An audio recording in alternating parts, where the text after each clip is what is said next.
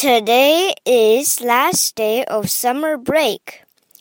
Wah wah wah wah wah.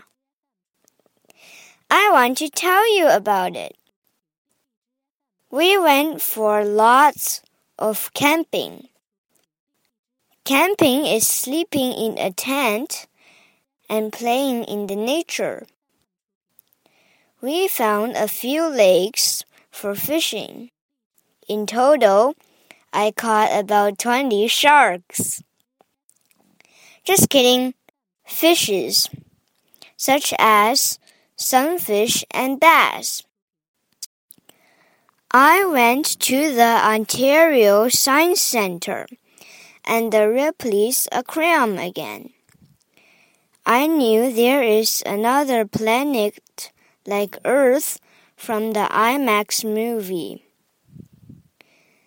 We knew many types of fish, such as nurse shark, yellowtail snapper, and French grunts.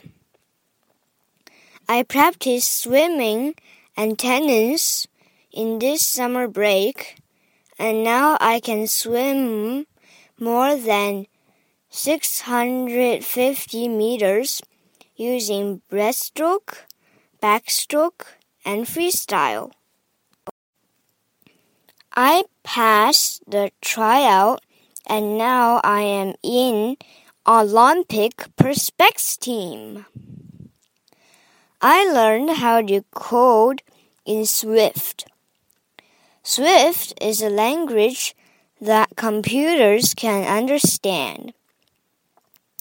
It is developed by Apple Company and can be used in iPhone, iPad, and iMac. I made an iPhone game with Swift, but now there are some bugs needed to be solved. And I continued learning French and math. This is a fantastic, fun, fabulous, and fruitful summer. I am proud of myself.